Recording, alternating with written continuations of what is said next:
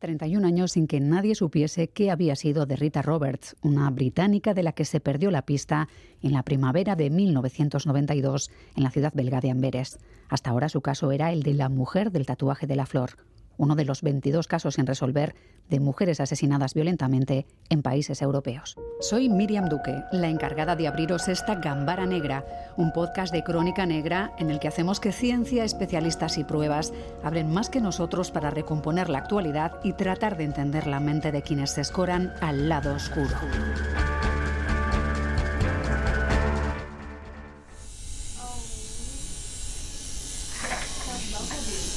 Un tatuaje se dibuja en la piel de una joven.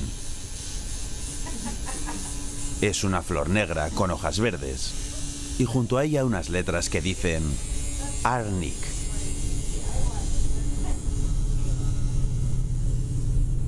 Esto sucedió en Cardiff hace más de 31 años, antes de febrero de 1992, fecha en la que la joven se mudó a Amberes. En mayo de ese mismo año, envió una postal desde allí a su familia. Fue lo último que supieron de ella. In our home countries, in Deutschland, België en in Nederland, several women and girls were found murdered. En we weten niet eens hun naam. La mujer con el tatuaje de la flor.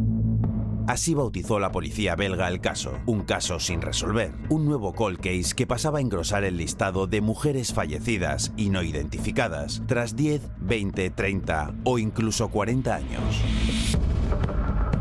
Casos supuestamente ligados a muertes con violencia y en los que se sospecha que las víctimas son extranjeras. Pero ¿quiénes son? ¿De dónde son? ¿De dónde son? ¿Qué hacían allí? ¿Qué hacían allí?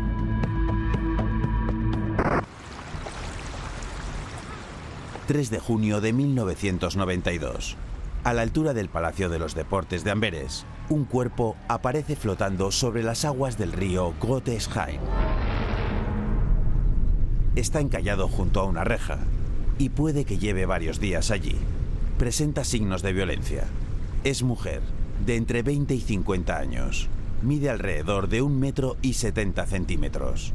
Constitución robusta, piel clara, y cabello oscuro de longitud media.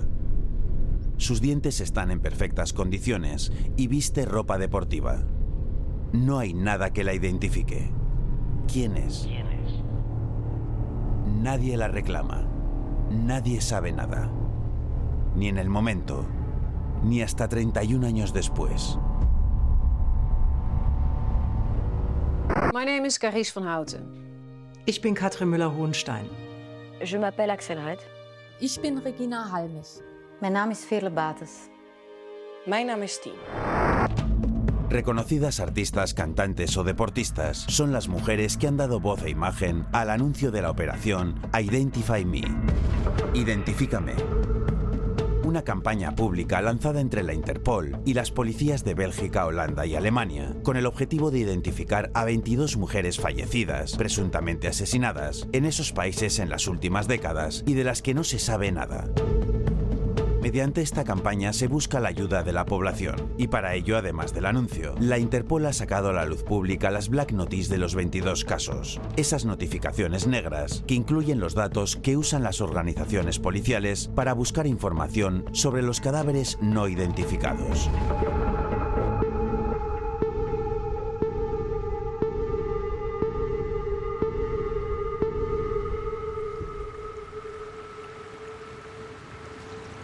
En la notificación negra del cuerpo hallado en el río de Amberes se incluía otro detalle, un tatuaje.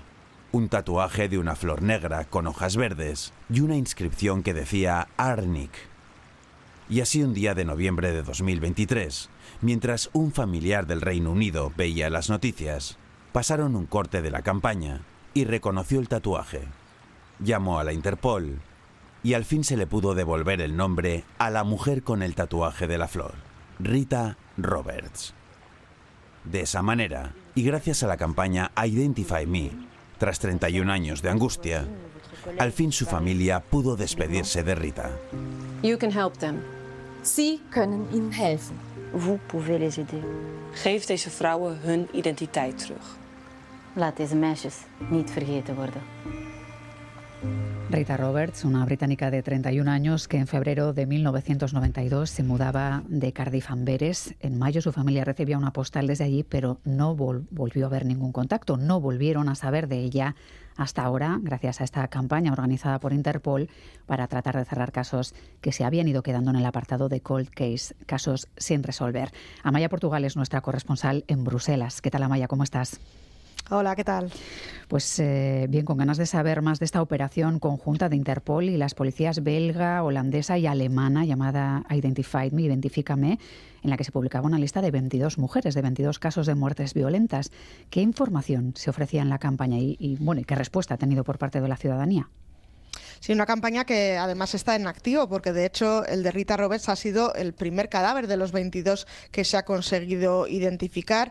Eh, lo decíais en el reportaje, 22 mujeres presuntamente asesinadas durante varias décadas, hasta el año 2019, en Bélgica, Alemania y Países Bajos. Eh, solo se ha identificado a una, por ahora, pero es verdad que la campaña sí que ha tenido una importante acogida porque se han recopilado hasta 1.250 pistas por parte del público, así que se verá si, tiene recorrido. En el caso, en los 21 casos restantes, están en la web de Interpol y en vez de nombres, pues lo que ponen es un identificativo de lo que han encontrado y en el caso de Rita Robes, como bien decías, pues la mujer del tatuaje de la flor, así es como se titula su apartado. Y en cada caso, pues ponen eh, dónde y cuándo las han encontrado, rasgos físicos como altura o raza, edad aproximada, la ropa que llevaban, eh, joyería y tatuajes, claro. Hmm. Se enumeraban eso, los distintos distintivos diferenciales de cada mujer, ¿no? de cada mujer sin identificar, también retratos robots, fotografías, un poco lo que se denominaba las notas negras, ¿verdad?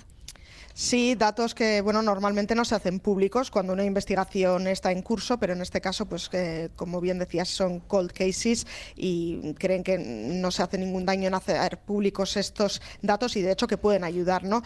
Eh, casos como bueno la localización exacta donde se encontró el cuerpo, muy exacta, con mucha exactitud, incluso con fotografías, información biométrica como ADN, huellas, imágenes faciales, en muchos casos eh, fotos de reconstrucciones faciales también registros dentales también y bueno, otro tipo de datos relevantes eh, del estilo. Mencionamos el ADN, que es una de las claves porque es lo nuevo, ¿no? Lo que no estaba eh, especialmente desarrollado, por ejemplo, pues cuando Rita Roberts eh, fue asesinada en el 92 y ahora pues desde el 2021 Interpol tiene una base de datos en la que se cruzan datos de ADN de víctimas sin identificar con los de familiares de personas desaparecidas. Entonces, en ese aspecto sí que se ha desarrollado y se ha evolucionado bastante a mm.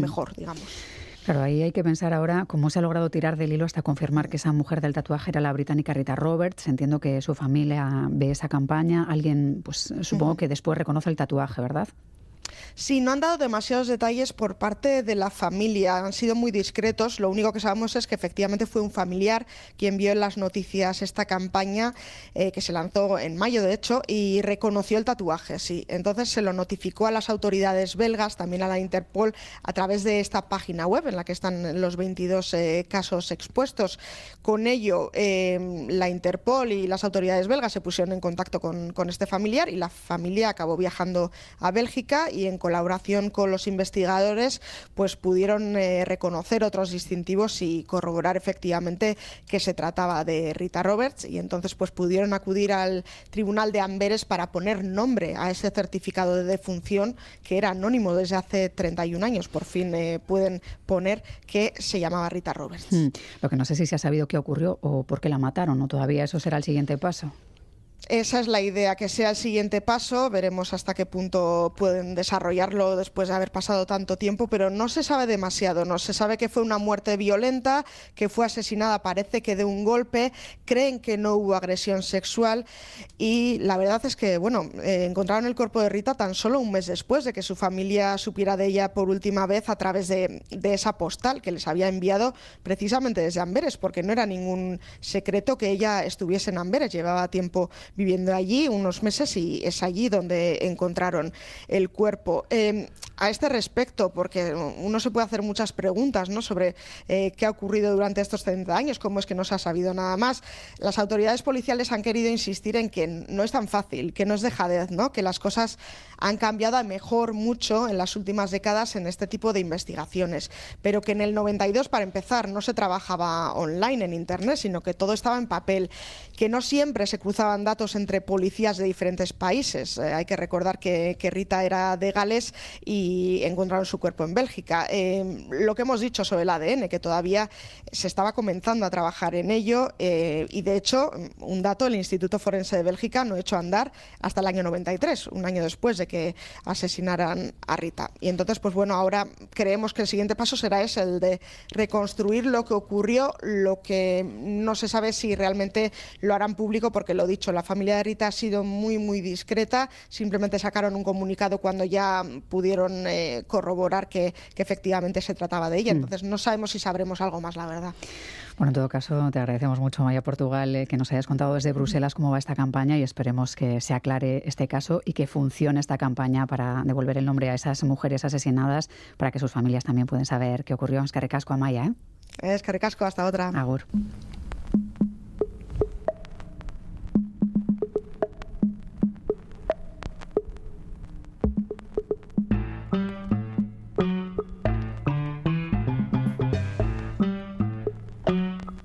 Carlos Basas es escritor especializado en novela negra. ¿Qué tal, Carlos? Hola, ¿cómo estáis? Muy bien, con ganas de analizar algunos de los puntos que nos mencionaba Maya, también con Iñaki Irusta, ex jefe de la Policía Científica de la Archancha. ¿Qué tal, Iñaki? Muy bien.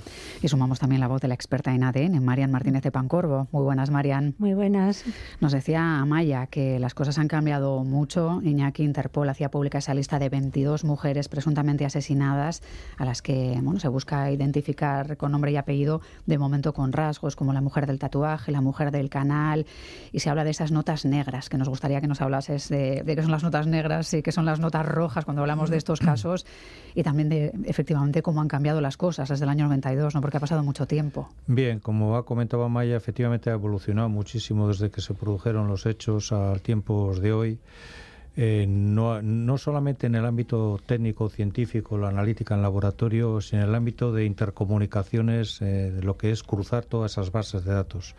Nosotros en el año 2009 ya nos pusimos a, poner un proyecto en marcha que es la intercomunicación de las bases de datos con los diferentes cuerpos policiales. Recuerdo, además, porque estuve en la mesa que era Guardia Civil, Policía Nacional, Mossos y Policía Foral de Navarra.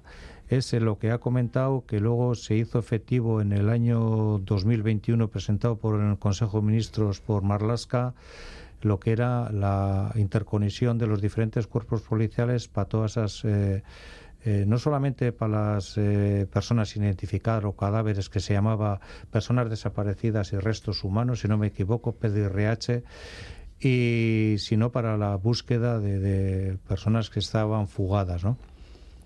Lo presentó en el, con, los, con el Consejo de Ministros, fue aprobado y está en plena vigencia hasta el año 2024.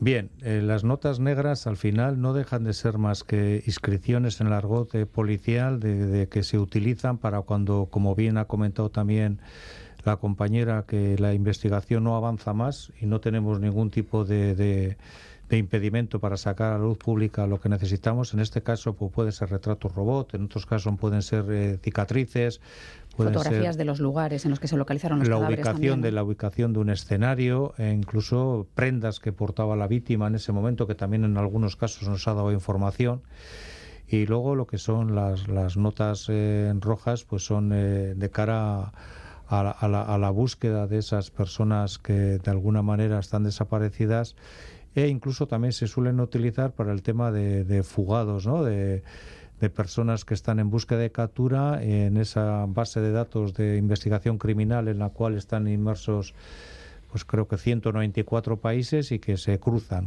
La importancia, ¿cuál es? La importancia es que de alguna manera eh, cuando realizamos esas búsquedas en las bases de datos policiales primero las hacemos en las de lo que son las que están dentro del proyecto y luego a su vez lo que se hacen es, como están intercomunicadas, pues tanto a nivel Europol, a nivel Interpol, como ha sido este el caso en el cual se ha logrado identificar. Hmm.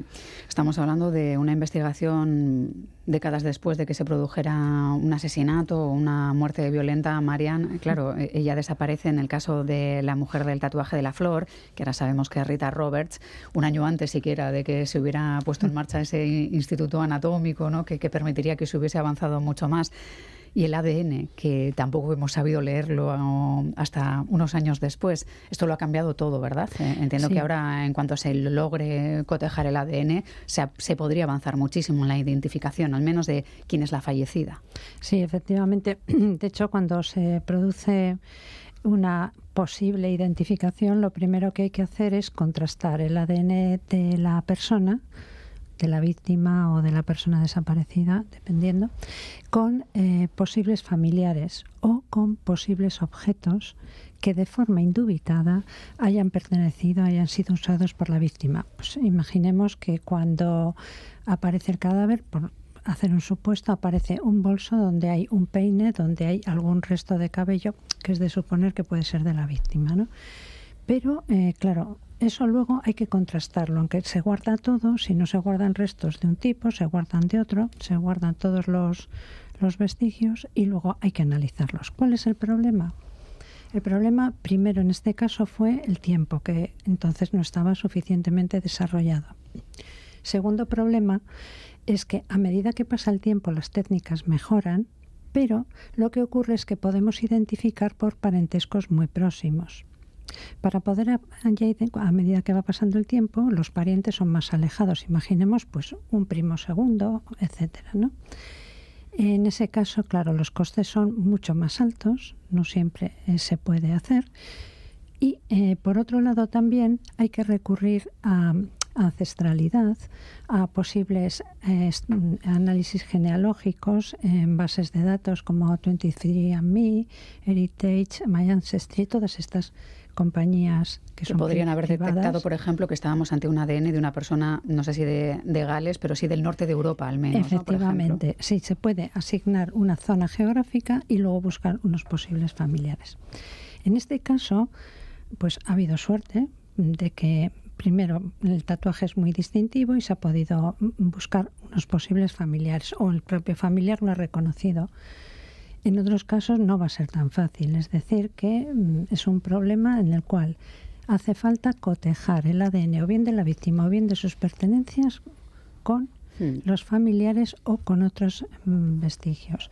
Y entonces, claro, aunque la iniciativa es fundamental y efectivamente es muy válida, pues tampoco hay que tener demasiadas mm. esperanzas en todos los casos. Claro, este es el primer caso de, una de las jóvenes, de una de las 22 de, la lista. Se resolvía en seis meses gracias a esta campaña, gracias a ese tatuaje, a pesar de que el cadáver fue hallado flotando en el río. Gracias a Dios, no durante mucho tiempo, porque entiendo que eso complica mucho también. No, no sé si los tatuajes resisten, pero claro, poco a poco, si un cuerpo está en el agua, ese tatuaje también acabará por destruirse. ¿no? Hemos tenido casos nosotros eh, de tatuajes, sobre todo en el tema de marineros que se tatuaban muchísimo en, una seña de identidad de ellos y las eh, corrientes marinas arrastraban eh, a marineros a las zonas nuestras, ¿no?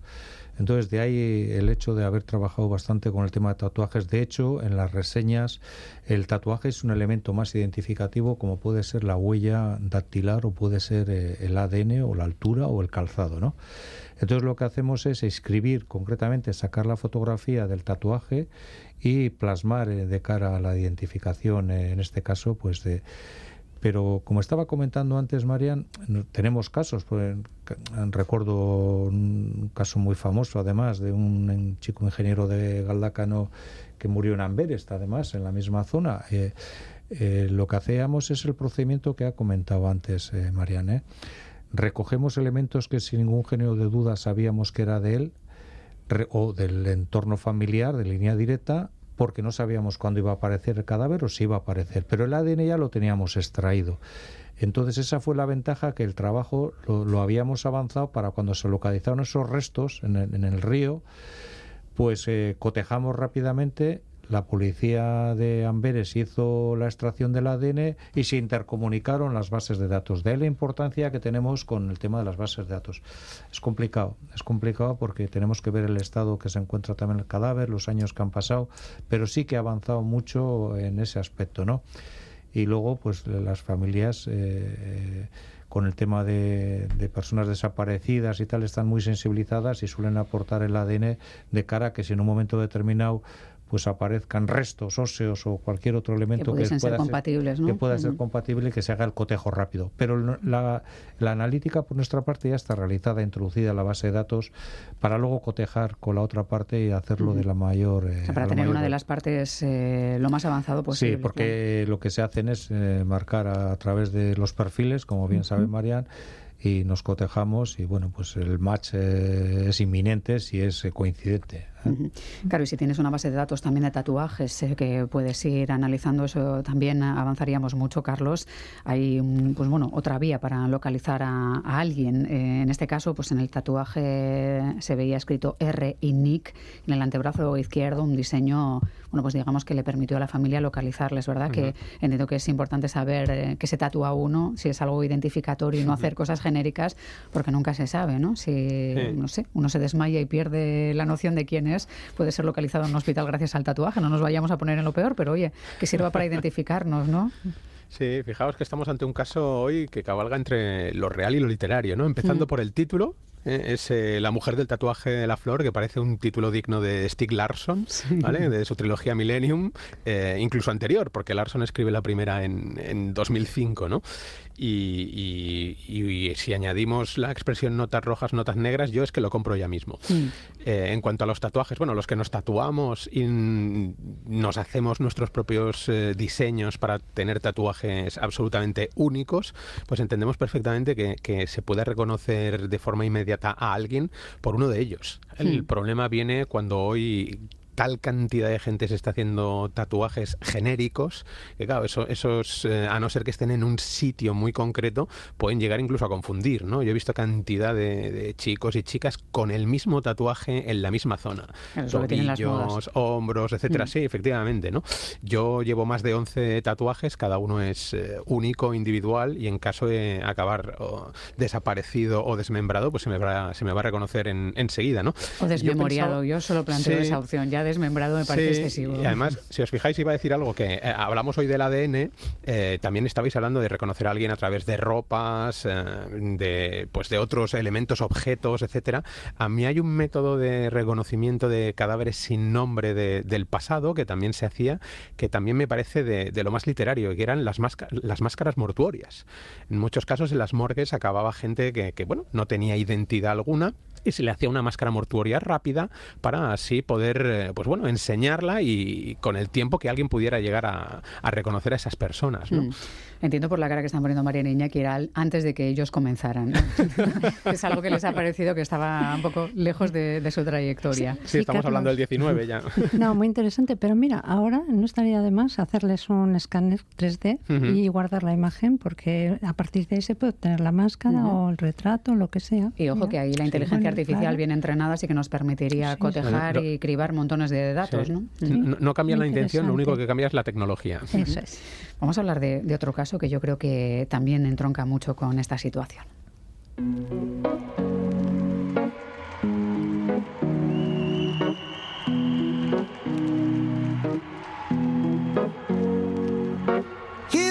Hoy en basado en hechos reales, caso 112, en el que una mujer sin identificar, eh, bueno, pues va cobrando vida poco a poco gracias a la investigación. Viajamos a 1990. El cuerpo de la desconocida fue depositado en el Instituto Anatómico Forense. La autopsia practicada dictaminó que la causa de la muerte fue tuberculosis. Transcurridos los 15 días que marca la ley para la identificación del cadáver sin que nadie se presentara para reclamarlo, el juez ordenó su entierro. Al conocer estos hechos, aumentó nuestra curiosidad por este caso.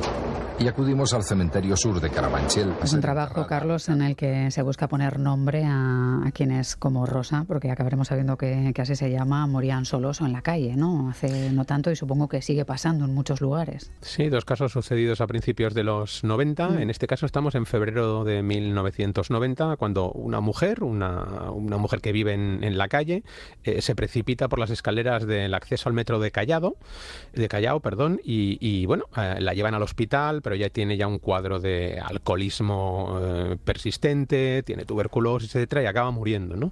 Eh, nadie reclama el cadáver, se traslada al anatómico forense y al final el Ayuntamiento de Madrid lo que hace es pues lo que suele hacer con, con estos eh, cuerpos desconocidos, que es enterrarlo en una parte del cementerio de Carabanchel y cubren ese, ese nicho con una placa en la que se asigna un número a la persona sin, sin identificar en este caso es el 112, ¿no? estos periodistas del programa En Portada, eh, que era un programa de televisión española muy conocido antes, ellos eran Ramón Gutiérrez Chemagine y Luis Fernández, lo que hacen es iniciar una aventura para eh, eh, lograr conocer quién se esconde detrás de, de, este cuerpo sin nombre, ¿no?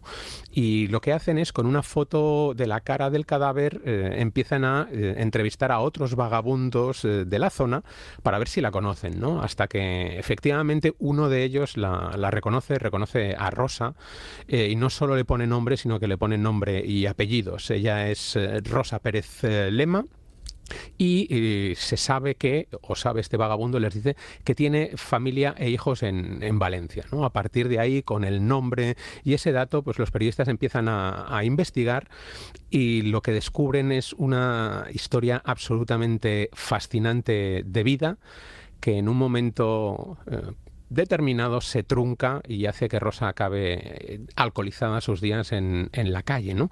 Eh, yo animo a la gente a ver este reportaje documental, es una hora exactamente, eh, y es uno de los mejores trabajos de, de, investigación, una de las mejores historias que yo he visto en, en un equipo de televisión española. ¿no?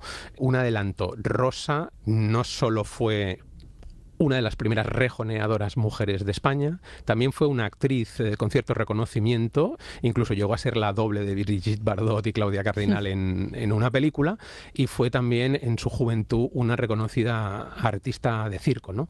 Lo que pasa que lo que no consiguió en vida, que es hacerse famosa, lo acabó consiguiendo en la muerte, ¿no? porque este, este documental ha sido uno de los más premiados de la historia de televisión española. Caso, Caso 112. 112 ¿no? que es eh, una propuesta que nos hace Carlos Basas, eh, que nos lleva a pensar en bueno, pues esas historias ¿no? de, de, lo duro que es morir sin que nadie sepa tu nombre. ¿no?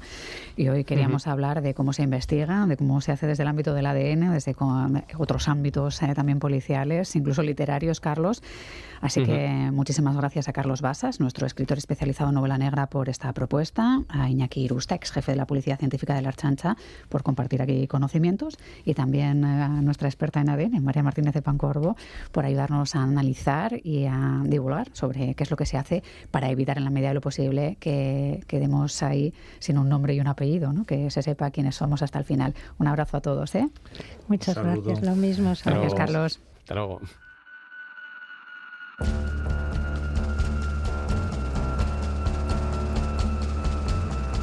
Gambara Negra, el podcast de crónica negra e investigación de EITV Podcast.